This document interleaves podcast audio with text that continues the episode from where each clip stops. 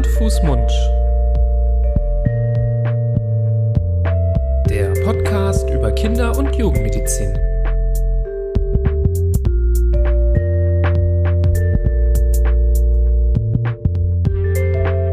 So, ihr Lieben, herzlich willkommen zu einer neuen Folge von Hand, Fuß, Mund, eurem Podcast zur Kinder- und Jugendmedizin.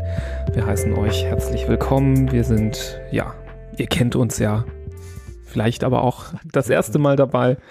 Nibras Nami und Florian Barbour, Kinderärzte aus Düsseldorf, Fachärzte für Kinder- und Jugendmedizin, muss man ja auch mal dazu sagen. Heutzutage äh, weiß man ja immer nicht, wer da alles so Content ins Internet äh, sprüht. Ähm, wir machen das aber schon eine ganze Weile. Hand, Fuß, Mund, den Podcast gibt es seit Februar 2020, also sind wir schon eine Weile dabei. Zweieinhalbjähriges Jubiläum haben wir jetzt auch schon hinter uns und das ist jetzt, glaube ich, wenn wir so numerisch durchgehen, die offizielle Folgennummerierung Episode Nummer 130.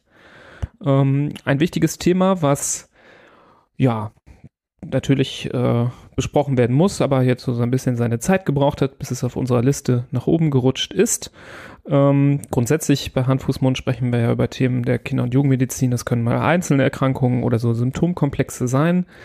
Ähm, wir wollen natürlich vor allem Eltern, die, ähm, ja, sagen wir mal, vielleicht frische Eltern sind oder ja noch, ähm, noch ein bisschen was dazulernen können, ähm, Themen näher bringen und sensibilisieren, den Geist schärfen für ja, gewisse Warnsignale, dass man weiß, ähm, wann muss ich unbedingt in die Klinik, wann muss ich unbedingt in die Kinderarztpraxis oder aber auch ein bisschen beruhigen. Das gibt es auch, dass wir sagen, das ist in Ordnung. Wir hören aber auch natürlich ähm, einige Kolleginnen und Kollegen zu, die ähm, ja zum Beispiel ihr Wissen auffrischen wollen oder vielleicht auch seit neuem dabei sind und hier noch was dazulernen können. Und für beide Seiten ist dieses Thema, was wir uns heute überlegt haben, nämlich so ganz grundsätzlich ähm, Fieber und Infekte im ersten Lebensjahr ähm, bei Säuglingen, aber auch im Speziellen, und da liegt heute ein großer Fokus drauf, bei Neugeborenen und sehr jungen Säuglingen. Man grenzt da auch vor allem diesen Zeitraum der ersten drei Lebensmonate ab. Ähm, natürlich von Seiten der Eltern ganz besonders in die Richtung, was sind Warnsignale, dass mein Kind vielleicht in dem Alter eine schwerere Infektion ähm, erleidet oder was sind so Tipps und Tricks, die man beachten kann, wenn man zu Hause ja sein Kind beobachtet und das Gefühl hat, hm, stimmt vielleicht etwas nicht. Was sind so die Dinge, auf die man ganz besonders schauen sollte? Ähm, das Ganze ist natürlich etwas, was zum Glück sehr selten ist. Die meisten Kinder haben in den ersten drei Lebensmonaten eben keine ähm, großen relevanten Infekte. Manchmal ist irgendwie die Nase ein bisschen verstopft, aber das ist dann auch schon alles. Ähm, aber wenn es mal zu so etwas kommt, muss man sagen, ist das höchst relevant und teilweise auch ja ziemlich gefährlich, so dass man das wirklich immer, immer, immer und das ist vielleicht so die erste Take-Home-Message sehr, sehr kritisch betrachten muss, wenn ähm, mein Kind im ersten Lebensjahr Fieber hat. Mhm das, was du gesagt hast, dass hier vor allem um die Warnsignale geht, das möchte ich einerseits nochmal unterstreichen. Ich glaube, das ist der eine Hauptgrund dieser Folge, die wir heute hier aufnehmen, damit, damit die irgendwie prägnant und halbwegs äh, so, dass man es behalten kann, zusammengefasst werden. Und das zweite, was so die, die Hauptmessage ist, ist, dass das Fieber in diesem Alter einfach was ganz was anderes ist und nicht zu vergleichen ist mit Fieber bei älteren Kindern. Wir hatten ja eine unserer allerersten Folgen, du hast vorhin gerade von unserem zweieinhalbjährigen Jubiläum gesprochen, eine unserer ersten Folgen, ich glaube die zweite sogar. Da ging es ja um Fieber.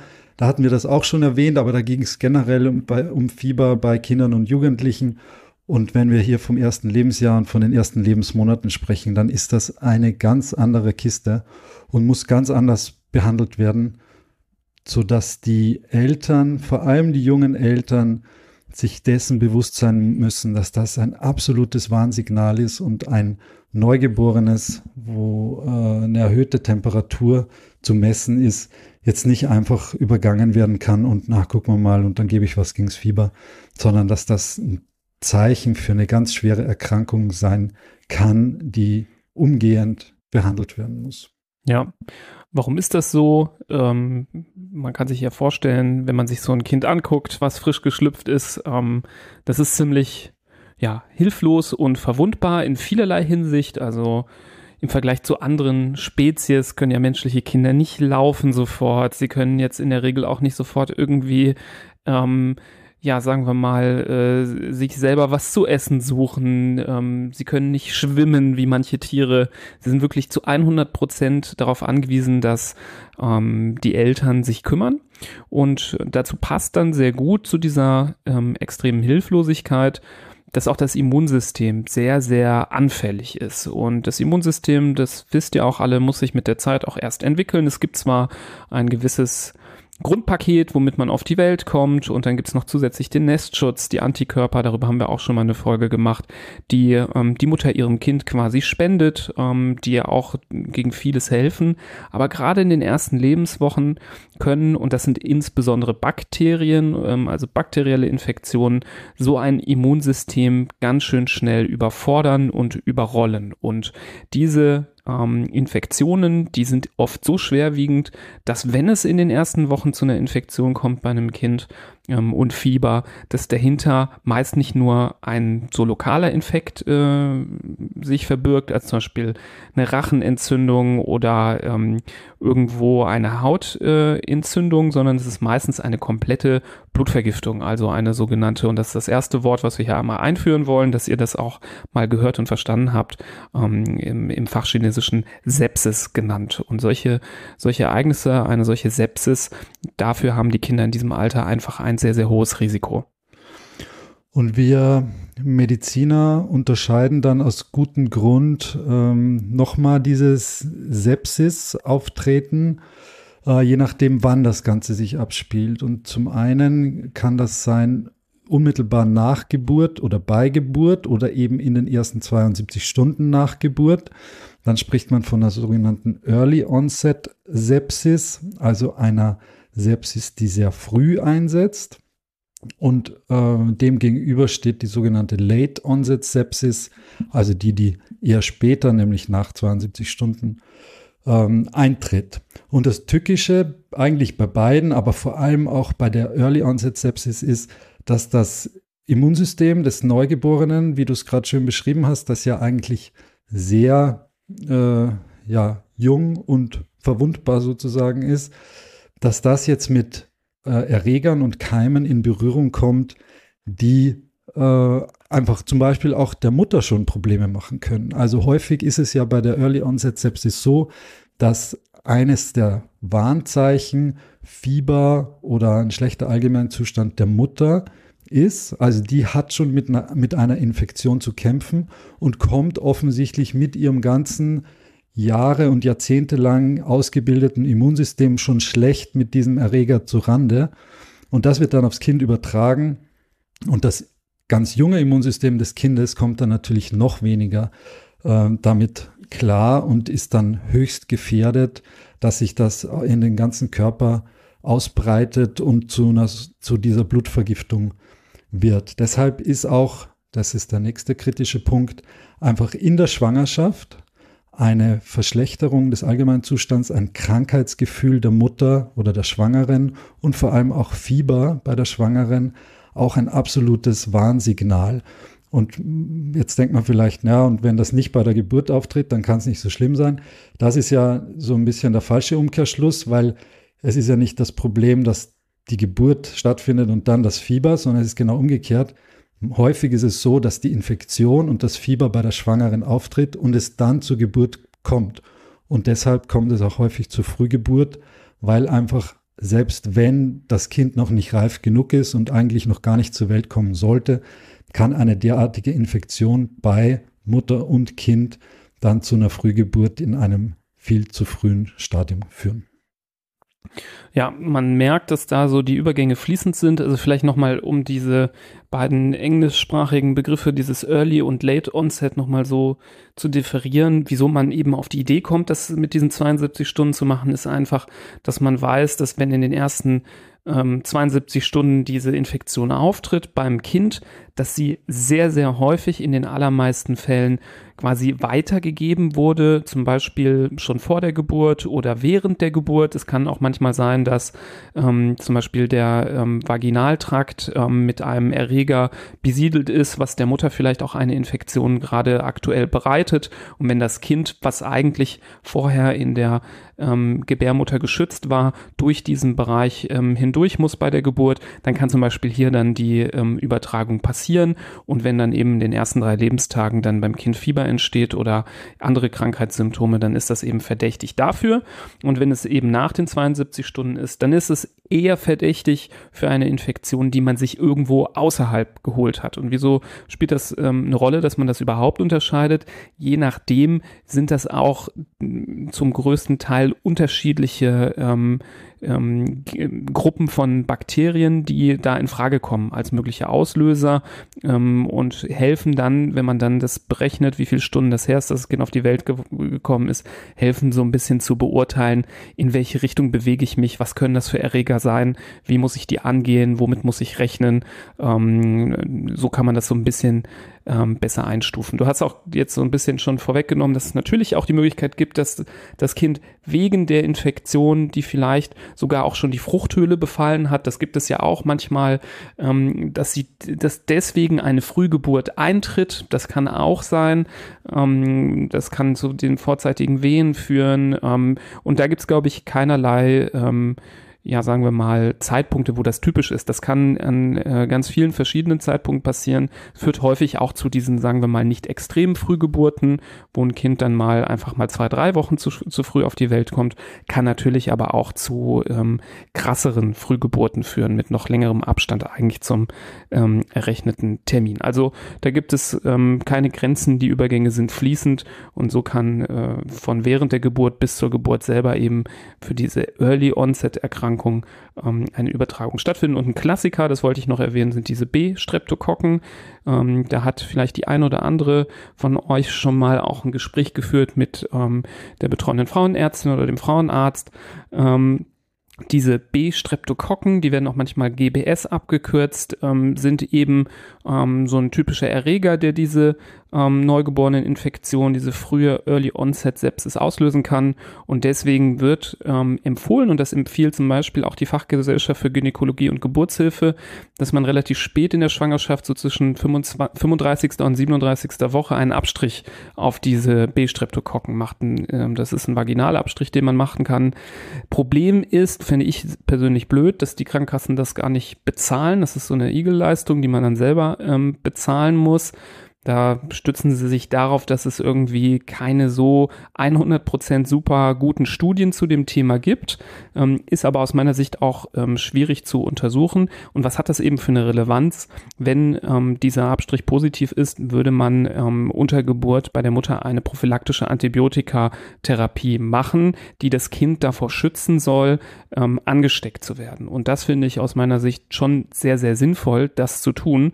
Und deswegen ähm, würde ich empfehlen, empfehlen, wenn man die Möglichkeit in irgendeiner Form hat, diesen Abstrich sicherheitshalber zu machen. Ja, auf jeden Fall. Das sollte da auf jeden Fall dazugehören. Vielleicht bleiben wir gleich bei den Faktoren, die eine derartige Infektion beim Kind dann auch äh, begünstigen oder die das Risiko erhöhen dafür. Du hast jetzt schon die, diese Bakterien genannt, äh, die Streptokokken, die sind da natürlich ganz vorne anzusiedeln. Ähm, was auch einfach im Rahmen der Schwangerschaft äh, Risikofaktoren sind, ist vor allem ein vorzeitiger Blasensprung. Ähm, egal wann der auftritt, egal ob der jetzt, ich meine, klar, je später er auftritt, desto normaler ist er. Und wenn jetzt in, am, in der 40. Schwangerschaftswoche die Blase springt, dann ähm, nimmt das ja meistens dann den, innerhalb kürzester Zeit seinen Lauf. Aber wenn das früher auftritt in der Schwangerschaft, dann wird ja teilweise auch noch die Geburt natürlich versucht hinauszuzögern und äh, trotzdem wird geguckt, ob genug Fruchtwasser dann gehalten werden kann und so. Und das sind aber, das ist ein ganz großer Risikofaktor einfach dafür, dass es dann doch, doch zu einer Infektion kommt.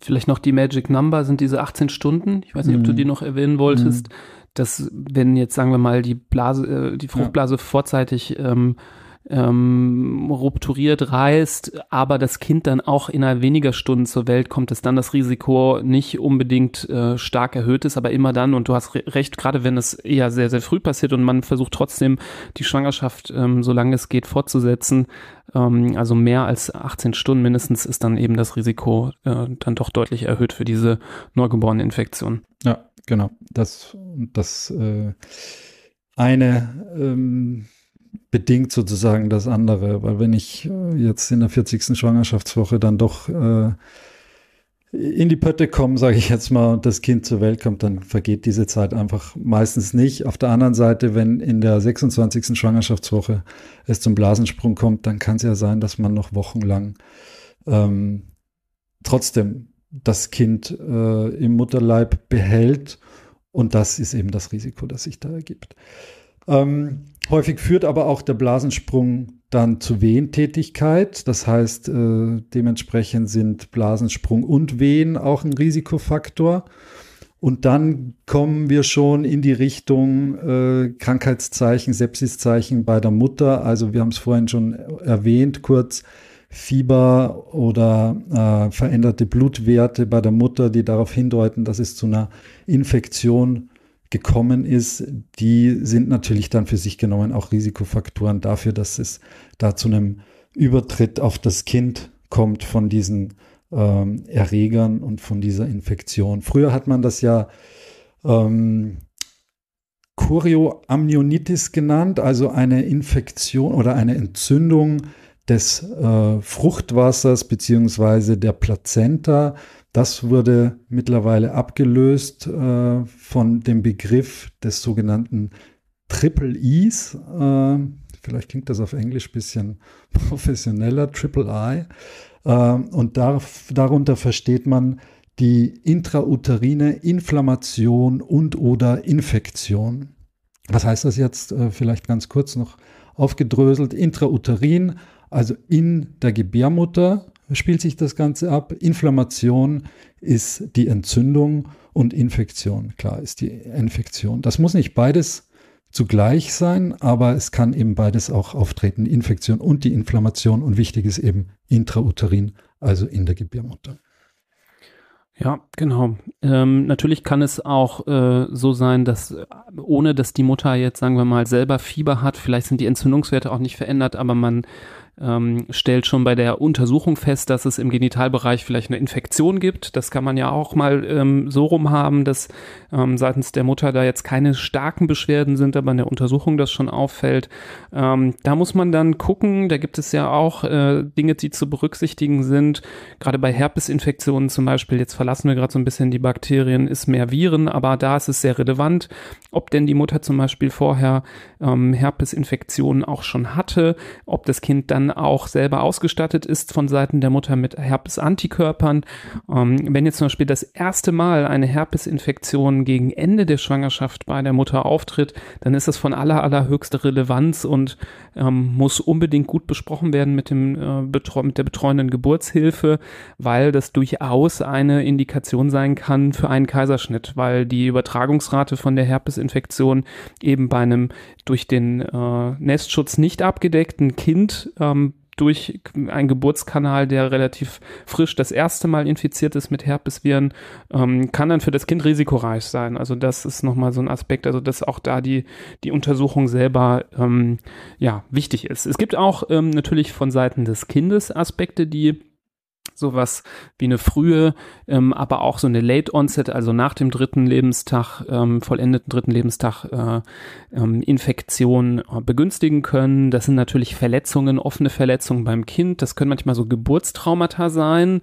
Wenn jetzt zum Beispiel ähm, da so kann, so kann ja auch manchmal die Kopfhaut verletzt sein von dem Kind bei einer traumatischen Geburt, auch bei einem Kaiserschnitt ähm, kann es mal passieren, dass es zwar ärgerlich, aber dass dann beim Schnitt ähm, durch die äh, Gebärmutterwand ähm, eine Hautverletzung beim Kind ähm, erzeugt wird.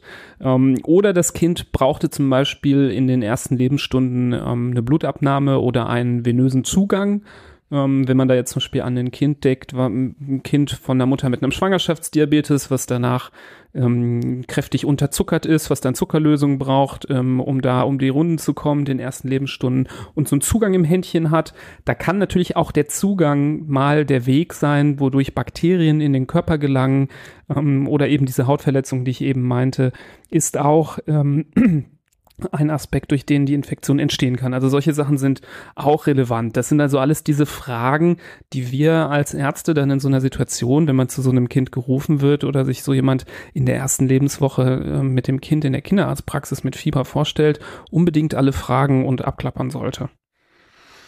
Ja, und dann kommt man eigentlich schon an den Punkt, äh, wo man ja, das auch überprüfen muss, ob das. Mir fällt ja. noch eine Sache ein, wenn ich kurz ja. reingrätschen darf. Ich habe mir es extra aufgeschrieben. Ja. Ich hatte damals immer gedacht, ähm, als junger Assistenzarzt, dass die Geburt aus grünem Fruchtwasser auch ein Risikofaktor wäre. Ähm, und das steht explizit in der Leitlinie für diese Neugeboreneninfektion drin, dass wenn nur das Fruchtwasser grün ist ohne dass bei der Mutter Infektzeichen sind ähm, und ohne dass es irgendwie einen vorzeitigen Blasensprung zum Beispiel gegeben hat, dass das alleine kein Risikofaktor ist. Also das muss nicht dazu führen, dass man jetzt beim Kind Blut abnimmt und automatisch ähm, mit einer Therapie beginnt. Ähm, also das vielleicht auch für besorgte Eltern oder junge Kolleginnen und Kollegen als isolierter einzelner Faktor reicht jetzt nicht aus, um erhöhtes Risiko darzustellen. Ja, ist ja interessant eigentlich, weil, wie du sagst, als einzelner Faktor hat man hat es jetzt keine Konsequenz, aber wenn es mit einem oder zwei der anderen Punkte auftritt, ist es ja ein, da fällt einem ja alles quasi vom Tablett und jeder ist in höchster Aufregung, weil auch noch grünes Fruchtwasser und dann ist ja überhaupt Feuer am Dach. Also eine ganz eigenartige, aber wahrscheinlich auch gerechtfertigte ähm, Weisung, die ja auch von der Leitlinie belegt ist. Insofern äh, haben wir da gar keine, gar keine Zweifel, dass das äh, seine Richtigkeit hat. Ähm, ja, das wäre jetzt das Erste zum Beispiel, wenn jetzt der Assistenzarzt oder die Assistenzärztin dann zu dem Kind gerufen wird, wenn es dann heißt grünes Fruchtwasser, dann ist natürlich auch äh, das eben naheliegend und da muss man natürlich gucken, welche Anzeichen bietet das Kind, auch die, die Mutter, aber vor allem eben auch das Kind und gibt es hier wirklich Hinweise dafür, dass es äh, zu so einer Sepsis gekommen ist. Und diese Anzeichen, die sind ja eigentlich auch so ein zweischneidiges Schwert. Einerseits ist es für jeden Mediziner und jede Medizinerin sind das absolute Warnsignale, die wirklich alle Glocken läuten lassen müssen. Und auf der anderen Seite sind es ja ganz unspezifische äh, Symptome, die für sich genommen einzeln auch andere Ursachen haben können oder eben nicht spezifisch sind für das Vorliegen von so einer schweren Infektion. Und das beginnt ja zum Beispiel schon mit den Vitalwerten, also mit den mit Herzfrequenz, mit Atmung. Das kann alles bieten. Also die können theoretisch auch normal sein, aber es kann sein, dass das Kind eine unglaublich hohe Herzfrequenz hat. Kinder haben ja gerade in diesem Alter schon eine viel höhere Herzfrequenz als Jugendliche oder als Erwachsene. Und in so einer Situation kann das nochmal deutlich höher sein. Das können Herzfrequenzen von jenseits der 200 sein. Aber es können auch, und das wird aber eher noch auf einen noch schwereren Verlauf hindeuten, niedrigere Herzfrequenzen sein als normal. Also da gibt es auch nicht einen Punkt, wo man sagt, ja, das äh, das macht es dann sonnenklar. Und das Gleiche ist eigentlich bei der Atmung. Ein Kind, das eine Infekt schwere Infektion hat, atmet eigentlich deutlich angestrengter, deutlich schneller, kann aber auch, und das ist auch wieder eher ein Zeichen, dass es noch mal schlimmer ist, ähm, dann zu einer verlangsamten Atmung, zu einer, ja, zu einer mangelnden Sauerstoffversorgung und CO2-Atmung kommen. Mhm.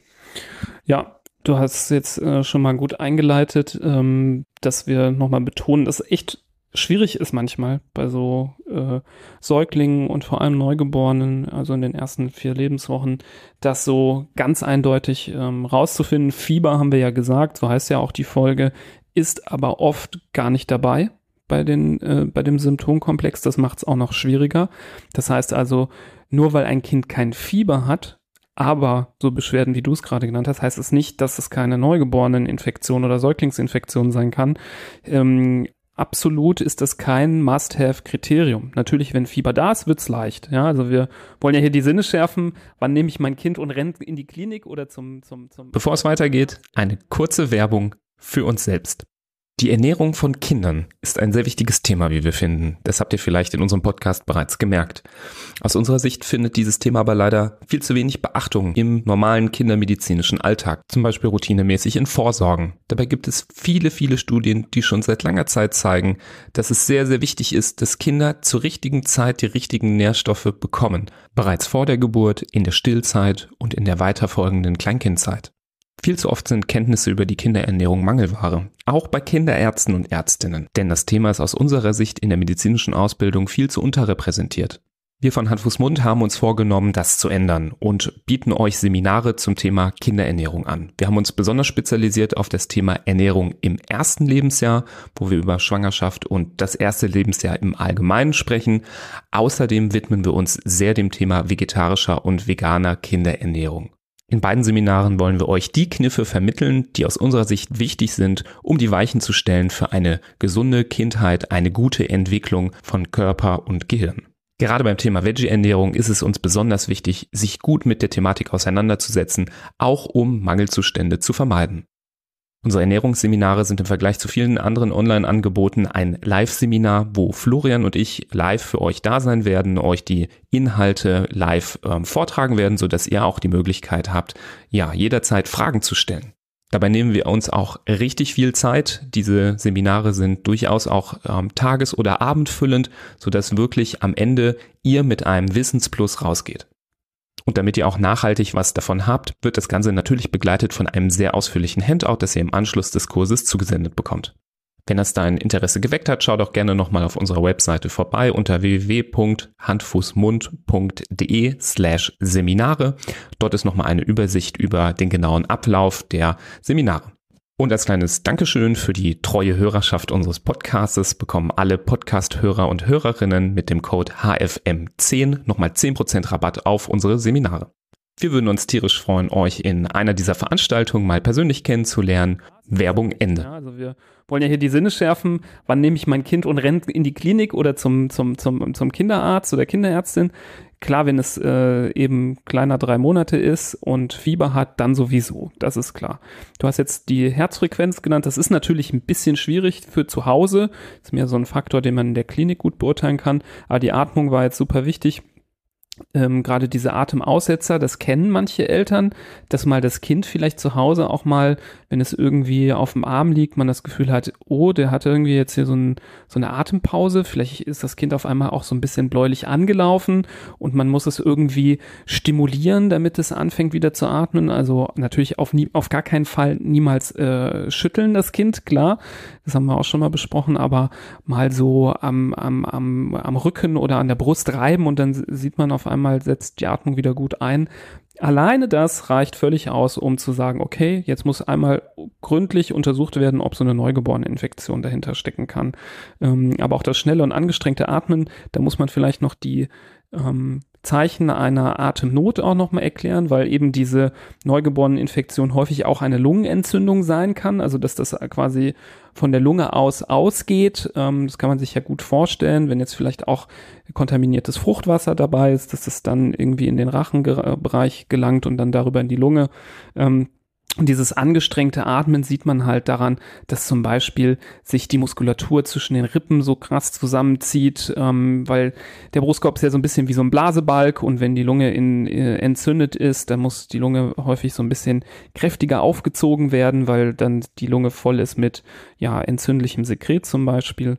Oder zum Beispiel auch am Oberbauch, da wo das Zwerchfell zu sehen ist, dass so richtig der Bauch nach innen gezogen wird. Das sieht man ja bei einem normal ruhig atmenden, atmenden Kind nicht. Es gibt auch dieses Zeichen des sogenannten Nasenflügelns, dass ähm, die Nasenflügel sich nach äh, außen und innen bewegen, sichtbar also in Bewegung sind beim Atmen. Das würde man bei einer ruhigen Atmung eben äh, normalerweise nicht ähm, wirklich ähm, beurteilen können. Und dann ist, finde ich, einer der wichtigsten Punkte, sowohl in der Klinik als auch zu Hause, die Haut, die man beurteilt. Und so ein So Neugeboren ist ja zum Glück in der Regel schön rosig und sobald sich das ändert, ähm, dann muss man immer auch an eine Infektion denken. Der Klassiker ist die Veränderung von rosig in Richtung so blassgrau. Also wenn man einen solchen Farbwechsel des Hautkolorits sieht, ist es immer absolut verdächtig für eine Infektion. Und tückisch ist es ein bisschen, wenn die Kinder ikterisch sind, also wenn sie eine Gelbsucht haben, das haben ja durchaus auch viele Kinder, dann werden sie halt nicht blass, weil sie sind ja gelb, aber dann wird gerne mal aus diesem gelblichen so ein grünlicher Hautton. Das sieht dann auch tatsächlich ähm, eindrücklich aus. Das muss nicht immer bedeuten, dass da eine Infektion dahinter steht, aber es muss immer bedeuten, dass man eine Infektion ausschließen muss. Und dieser Blick auf die Haut ist sehr, sehr wichtig. Es gibt auch manchmal dieses Kriterium dieser marmorierten Haut. Das äh, finde ich manchmal schwierig. Es gibt durchaus auch mal Kinder, die kommen zur Welt, denen geht's gut, ähm, die hatten vielleicht ein bisschen anstrengende Geburt, die haben mal so ein bisschen marmorierte Haut, vielleicht an den Extremitäten, an den Händchen, an den Armen, Beinen. Das ist nicht immer sofort äh, ein Kriterium, aber sobald man da ein ungutes Gefühl hat, auch bei so einer marmorierten Haut, ähm, also habe ich jetzt gar nicht erklärt, was das heißt, dass man da so ein bisschen wie so äh, feine Linien auf dem auf der Haut sieht, ähm, das so ein bisschen aussieht wie so eine Marmorstruktur, Marmorplatte halt. Ähm, äh, das reicht auch schon, um zu sagen, okay, wir müssen beim Kind mal einmal Blut abnehmen, Entzündungswerte anschauen. Also ähm, lieber einmal zu viel als einmal zu wenig.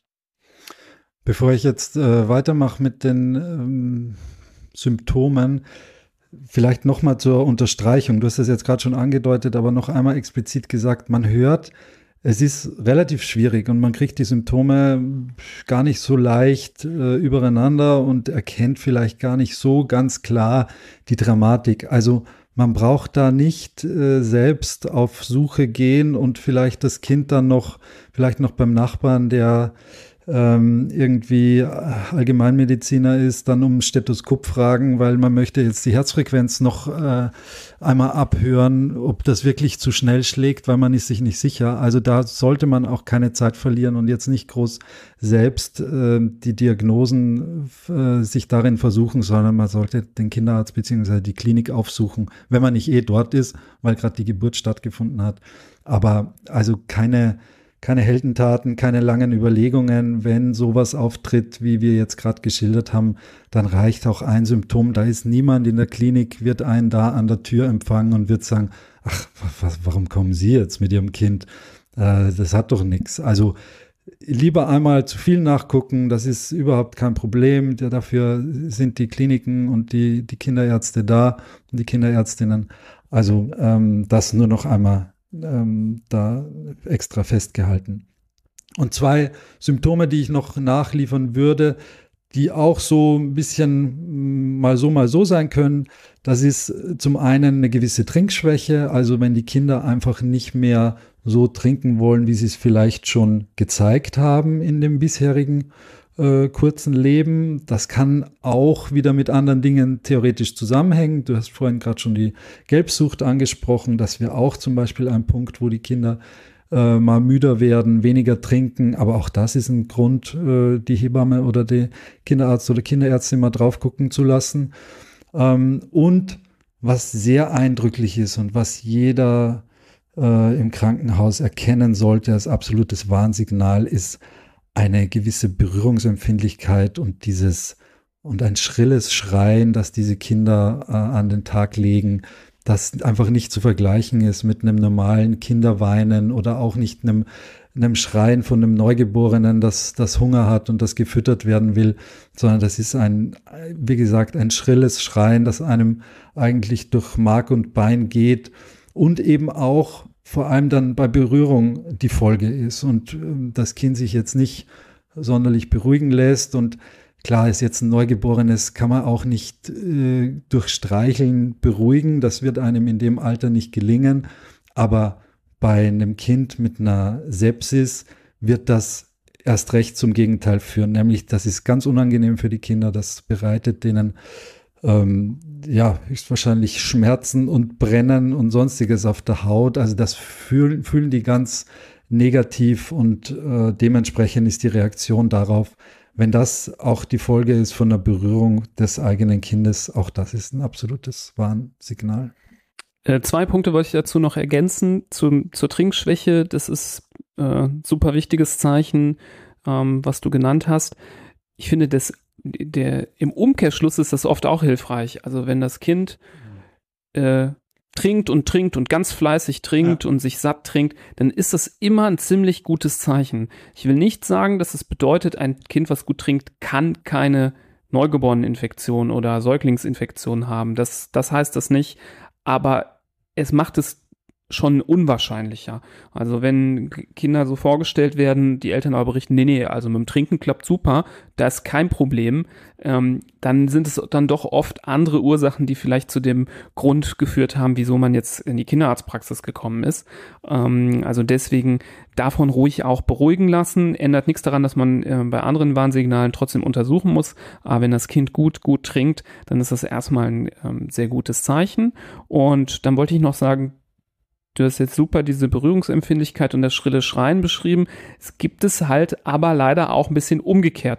Wir haben das ja schon bei der Herzfrequenz gesagt. Es kann das Herz sehr schnell schlagen, es kann aber auch zu langsam schlagen, auch beim Atmen. Schnelles, angestrengtes Atmen oder ähm, flaches, langsames Atmen. Und so ist es tatsächlich auch bei diesem ähm, ja, wie, wie reagiert ein Kind auf meine Berührung zum Beispiel? So kann es sein, dass ich die Hand drauf lege, das Kind zuckt, erschreckt sich, fängt an zu schreien wie am Spieß und ähm, ist total empfindlich. Es kann aber auch umgekehrt sein, dass das Kind extrem lethargisch ist. Ihr wisst ja, so ein, so ein Kind schläft natürlich sehr viel in den ersten Lebenswochen, aber zwischendurch macht schon mal die Augen auf, guckt so umher, regelt sich, streckt sich, macht so ein bisschen paar so äh, Geräuschlein und ähm, wenn das alles ausbleibt, das Kind da einfach nur liegt und vielleicht auch der Muskeltonus, also ein Kind hat ja am Anfang nicht viel Muskeltonus, also Anspannung der Muskulatur, aber so ein bisschen ist da, wenn man es bewegt, wenn man es hochnimmt und wenn es einfach nur wie so ein nasser Sack in den Händen liegt und sowieso auch nichts tut, ähm, und was vielleicht vor zwei, drei Tagen anders war und man das anders gewohnt ist, dann ist es auch immer ein Zeichen, dass ähm, so eine Infektion dahinter stehen kann. Andocken wollte ich nochmal bei dem Punkt mit dem schrillen Schreien, weil das, das ist häufig so eines der Zeichen, nicht zwingend, aber schon so ein bisschen in die Richtung einer Hirnhautentzündung, die auch eine Manifestation eben einer solchen Neugeborenen oder Säuglingsinfektion sein kann, von der sich dann auch leider von der Hirnhautentzündung aus so eine Blutvergiftung entwickeln kann. Ähm, und da sollte man nicht vermeiden, auch mal die Fontanelle zu fühlen. Also das kann man zu Hause als Eltern, finde ich, auch gut machen, einmal über das Köpfchen zu streicheln ähm, das kann man auch mal so machen, dass man weiß, wie sich das anfühlt ähm, im Normalzustand. Und so kann auch mal bei so einer Hirnhautentzündung diese ähm, Fontanelle gespannt sein. Also dass man so richtig angespannten, vorgewölbten, starken Hubbel spüren kann.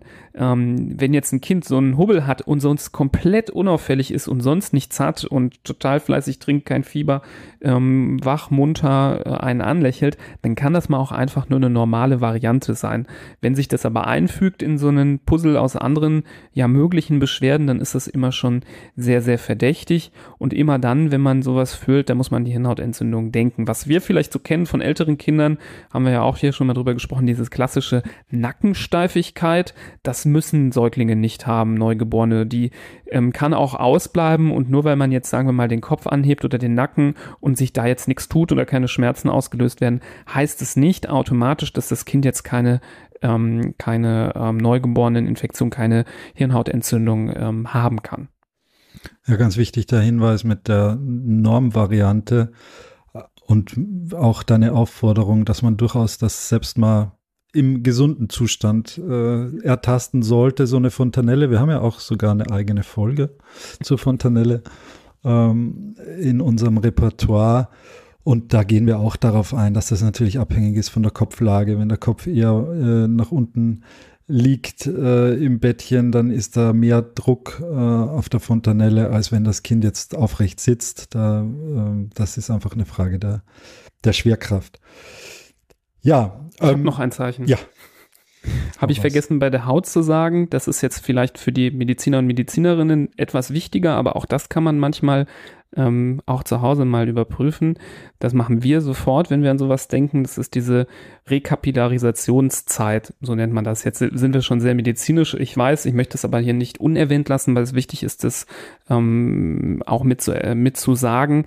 Das bedeutet Kapillarisation, also Kapillaren, das sind ja die ganz dünnen Blutgefäße, die so zum Beispiel im Nagelbett sind, ja, also das Rote im Nagelbett verursachen. Jeder kennt das. Wenn ich jetzt auf meinen Finger drücke, das könnt ihr jetzt auch während wir sprechen auch er mal. drückt gerade auf seinen Finger. ja, ich will das auch selber nochmal sehen, während ich es mache. Also wenn ihr jetzt mal die mit der mit der einen Hand das Nagelbett an einem Finger an der anderen Hand mal feste drückt, ihr müsst ja keine Schmerzen zufügen, aber dann loslasst, dann seht ihr, dass das ganz kurz weiß ist und sofort wieder rot wird, weil ihr kurz das Blut aus den Kapillaren rausquetscht und dann diese Kapillaren sich sofort wieder schnell mit Blut füllen und dann ist es wieder ähm, schön rosig, das Nagelbett. Und bei einer Infektion, da ist, also bei so einer schweren Infektion, so einer Sepsis, da ist die Durchblutung ganz am Ende unseres Körpers, also in der äh, in den Zehen, in den Fingern, ist die gestört. Ähm, die läuft nicht so rasch ab, wie wir das sonst kennen. Und wenn man dort dann zum Beispiel aufs Nagelbett drückt ähm, und sieht, dass das mehr als zwei maximal drei Sekunden dauert, bis sich das wieder rotlich färbt, dann spricht das dafür, dass eine Infektion vorliegen kann.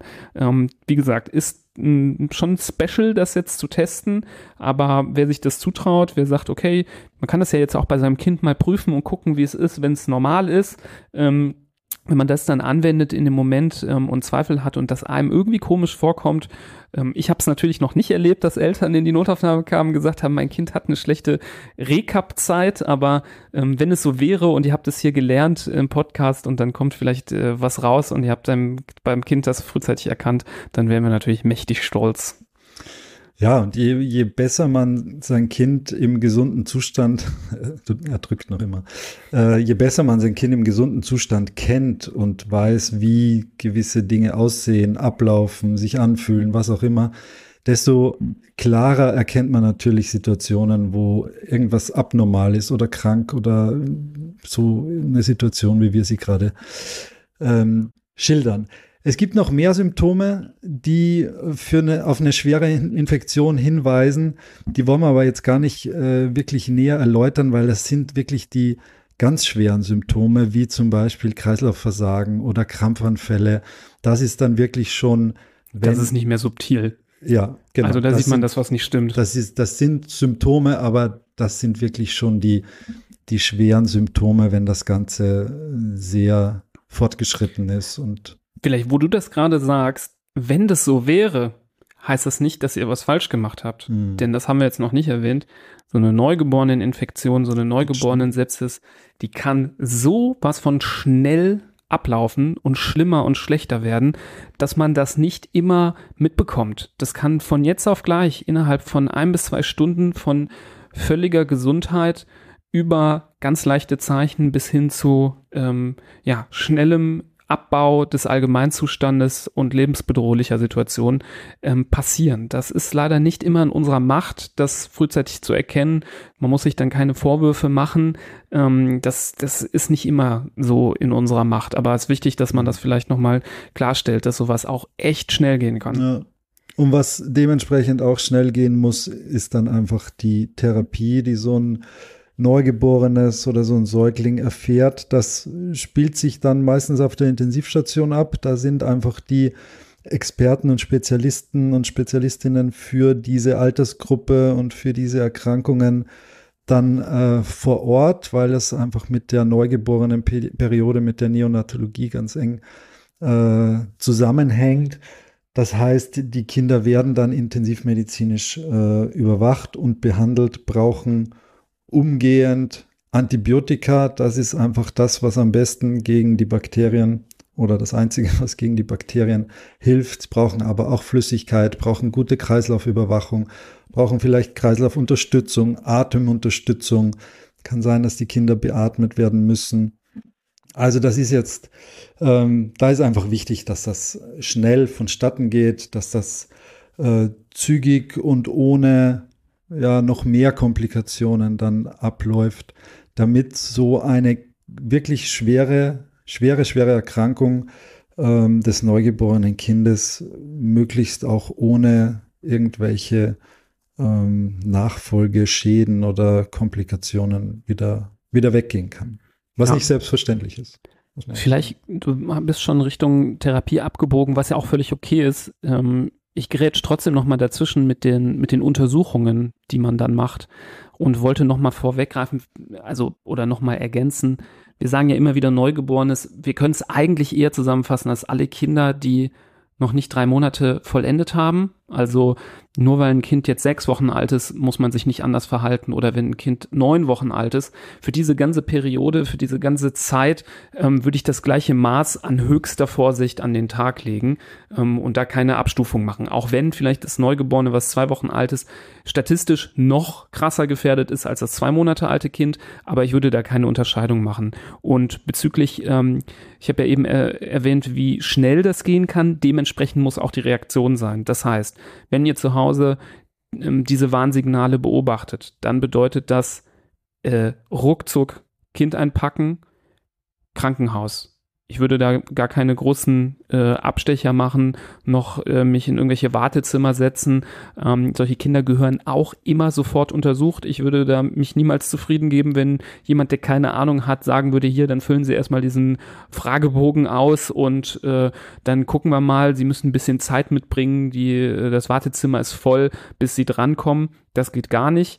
Ähm, das heißt nicht, dass man ins, in die Klinik rennt, ähm, wie mit 200 km/h durch die äh, Innenstadt fährt und das Kind so über den Tresen schmeißt, den Leuten schon in die Arme, aber es bedeutet, dass man da durchaus auch das Recht hat zu sagen, nein, ähm, das Ganze dauert jetzt hier vielleicht zu lange, ähm, das Kind muss sofort untersucht werden und das ist dann auch in dem Moment richtig.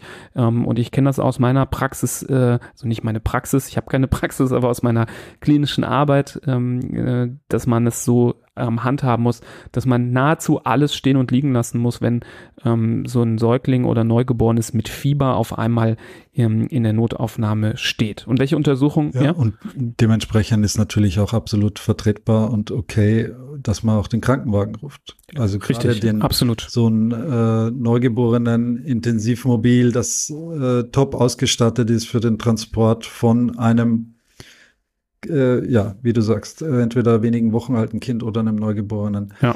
Ähm, das ist natürlich dann schon die vorweggenommene, da werden schon Dinge untersucht, da können schon erste therapeutische äh, Dinge unternommen werden. Ja. Das ist, auch das ist okay. Da, ja, da wird absolut. auch keiner sagen, nee, jetzt zahlen Sie aber den Krankenwagen, weil nee. Ihrem Kind geht's ja wieder gut. Nee, absolut. Vollkommen gut, dass du das noch gesagt hast. Also nicht noch die halbe Stunde warten, bis der Partner nach Hause kommt, weil man jetzt kein Auto hat oder ähm, da noch irgendwie äh, durch oder denkt, ja, wenn wir jetzt mit dem eigenen Pkw fahren, muss ich schon schon eine Stunde wegen dem Berufsverkehr noch einrechnen. Dann lieber den RTW rufen, weil dann kommt man schneller ans Ziel ähm, und da äh, sagt keiner was, du hast schon vollkommen recht. Ähm, angekommen in der Klinik ähm, ist es dann regelmäßig äh, oder normalerweise so, dass ähm, ein paar Sachen immer gemacht werden und ein paar Sachen nur vielleicht. Die Sachen, die immer gemacht werden, ist immer eine Blutabnahme, in der Regel auch in Kombination mit dem Legen eines Zugangs, damit man auch Medikamente schnell verabreichen kann, mit Messung der Entzündungswerte. Es werden immer solche sogenannte Blutkulturen auch abgenommen oder müssen abgenommen werden. Das ist quasi so eine Art äh, Bebrütungsflasche, in die man etwas kindliches Blut reinmacht, um zu gucken, ob darin Bakterien wachsen. Es ist immer auch notwendig, bei den ganz kleinen Kindern den Urin zu untersuchen, denn, das haben wir jetzt noch nicht gesagt, kann auch mal ein Harnwegsinfekt oder eine Nierenbeckenentzündung hinter dieser Blutvergiftung stecken. Das heißt, ähm, es ist nicht nur wichtig zu sagen, das Kind hat eine Blutvergiftung, sondern auch zu gucken, gibt es irgendwo eine Quelle, von der aus das entstanden sein kann. Das kann eben der, ähm, der, die, der, der Harntrakt sein, also die Blase oder das Nierenbecken. Das kann aber auch, was ich eben schon angedeutet habe, ähm, das, das, ähm, das Nervenwasser sein, was äh, um das Gehirn herum ist und eben die Hirnhäute. Und deswegen ist es auch nicht selten notwendig, ein solches Kind lumbal zu punktieren. Das haben wir auch schon mal in einer anderen Folge erklärt, was das ist. So eine Lumbalpunktion, das ist, wenn man in den Rückenmarkskanal eine feine Nadel einführt, um etwas von dem ähm, Wasser, Nervenwasser, was ähm, das Rückenmark und das Gehirn umspült, zu entnehmen. Wenige Tropfen, die man daraufhin dann untersuchen würde auf ähm, Bakterien. Und last but not least, ähm, auch nicht selten angewendet in so einer Situation, weil auch die Lunge die Quelle der Infektion sein kann, wäre eine ähm, Röntgenuntersuchung, ähm, um zu gucken, ob da eine Lungenentzündung dahinter steckt.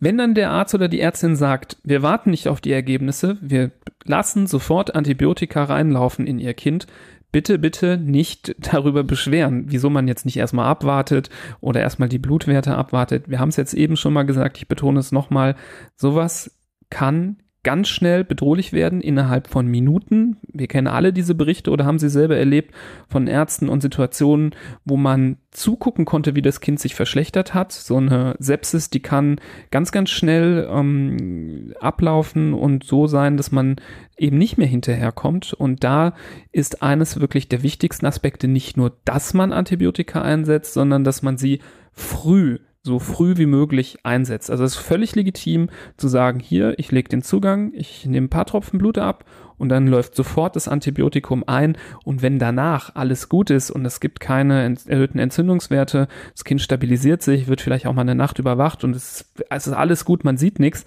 dann war es trotzdem nicht schlimm, dass es zwei, drei Gaben Antibiotikum vielleicht bekommen hat. Ähm, all das ist deutlich besser, als dass es umgekehrt läuft, dass das Kind eine schwere Infektion hat und die Antibiotika zu spät kommen und das Kind dann eben an so einer Infektion schwere Schäden davon trägt oder sogar verstirbt, weil das Risiko ist, wenn diese Infektion einmal ins Rollen kommt, ähm, gar nicht so niedrig. Ja, ich kann nur zustimmend nicken bei dem, was du sagst. Ich glaube, wir haben jetzt ähm, in aller Deutlichkeit die Ernsthaftigkeit von diesen Situationen versucht zu betonen und ich hoffe, das ist rübergekommen mit so ein bisschen äh, Wissen rundherum auch noch, wie man das am besten erkennt und, und was man, wie man reagiert. Für mich ist glaube ich, keinen Punkt mehr offen. Ich habe noch. Für dich ich schon, ich, so kenne ich dich. ja, und ich drücke jetzt nicht auf meinen Finger, keine Sorge. ähm, ein, zwei Sachen wollte ich noch sagen. Wir haben uns stark fokussiert jetzt auf Kinder, die äh, quasi 0 bis 3 Monate alt sind. Natürlich gibt es noch die Säuglinge, die 4 bis 12 Monate äh, alt sind. Das ist natürlich eine Phase, die noch relativ vulnerabel ist, aber nicht mehr ganz so brenzlig wie eben diese ersten drei Monate. Die stecken wir schon bewusst ab als einen besonders gefährdeten Bereich. Ähm, man muss aber sagen, jedes Kind, auch wenn es vier Monate, auch wenn es elf Monate, zwölf Monate alt ist, gehört definitiv mit Fieber sofort einem Kinderarzt, einer Kinderärztin unter die Nase gehalten und gehört immer untersucht. Nur weil es jetzt sechs Monate alt ist, heißt es nicht, dass es keine Sepsis haben kann oder einen schweren Infekt, eine Nierenbeckenentzündung, die unbedingt antibiotisch behandelt werden muss oder auch mal eine Hirnhautentzündung. Das hört nicht auf, nur weil das Kind jetzt nicht mehr drei, sondern vier Monate alt ist. Das ist also auch ein wichtiger Punkt, ähm, der zu berücksichtigen ist. Für die geht weiter äußerste Vorsicht die, die, das Risiko ist ein Ticken äh, geringer, definitiv. Ähm, aber man sollte dann nicht sagen, ja gut, mein Kind ist jetzt vier Monate, es ist aus der kritischen Phase raus, dann brauche ich heute Abend nicht äh, mit Fieber in die Notaufnahme gehen, äh, machen wir morgen früh, gehe ich morgen früh zum Kinderarzt. Ähm, so gern wir auch beruhigen, in der Situation wäre das zum Beispiel ähm, ein, ein falsches Verhalten und sollte man unbedingt vermeiden. Und einen zweiten Aspekt, den ich sagen wollte, wann kann es natürlich schon mal im ersten Lebensjahr zu Fieber kommen, ohne dass es gefährlich ist, ist das natürlich nach den Impfungen. Ähm, das muss man sagen.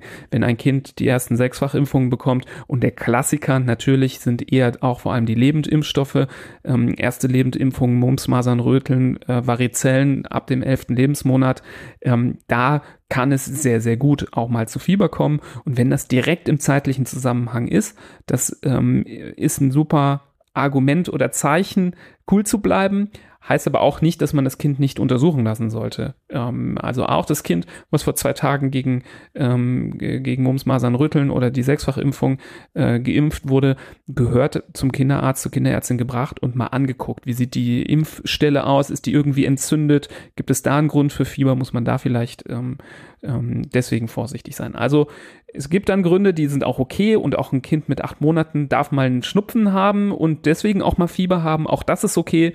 Nicht jedes Fieber in dem Alter bedeutet, oh Gott, das ist eine Sepsis, das ist eine lebensbedrohliche Situation. Und man kann als Faustregel, glaube ich, sagen, je älter, desto weniger kritisch. Aber ähm, es gilt trotzdem, gerade im ersten Lebensjahr, lieber vorsichtig sein, lieber einmal zu viel gehen, lieber einmal zu viel untersuchen, als es einmal zu wenig zu machen. Ja, und genau dafür haben wir ja diese ganzen anderen Symptome jetzt aufgelistet, die zusammen mit dem Fieber eben nochmal äh, das Ganze e, vielleicht eher verdächtiger machen oder vielleicht auch bei Fehlen ähm, dann so ein bisschen Entwarnung geben können. Und natürlich sind viele dieser äh, schweren Symptome, die wir genannt haben, von der Herzfrequenz, von der Atmung, das, das äh, Schreien, die Berührungsempfindlichkeit, das sollte jetzt grundsätzlich bei einem Kind nach einer Impfung zum Beispiel nicht äh, der Fall sein und wäre schon äh, damit, äh, wären das Kriterien, um da äh, wahrscheinlich Entwarnung zu geben. Aber ich will dir überhaupt nicht widersprechen.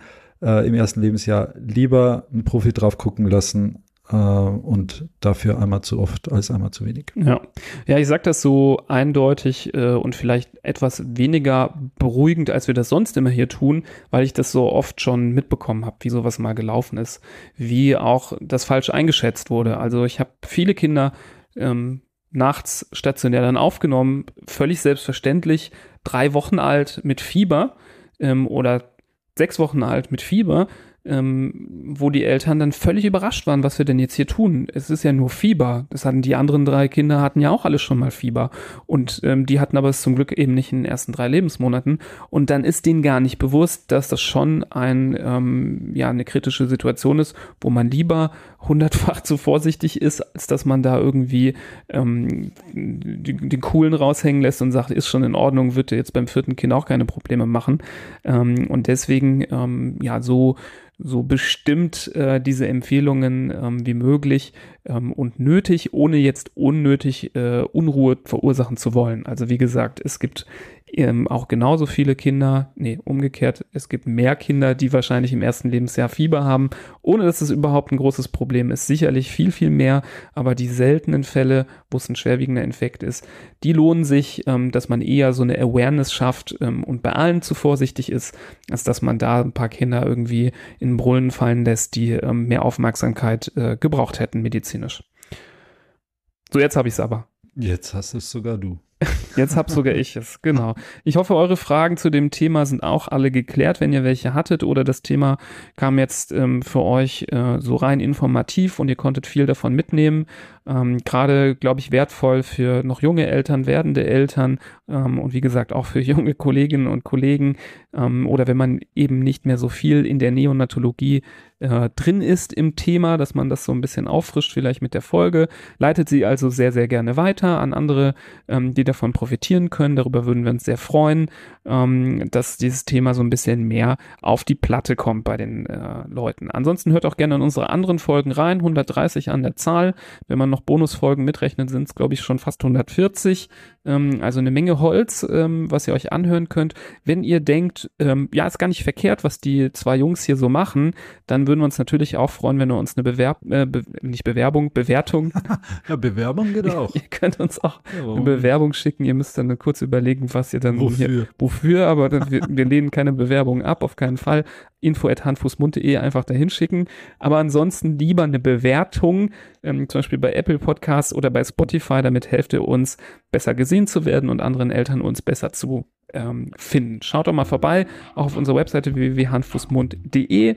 Da gibt es auch Angebote, die wir bieten, zum Beispiel Seminare zu Themen der Ernährungsmedizin, die ihr ähm, als ja, Eltern, die äh, sich äh, wünschen, dass ihre Kinder gesund groß werden, vielleicht interessant finden könntet.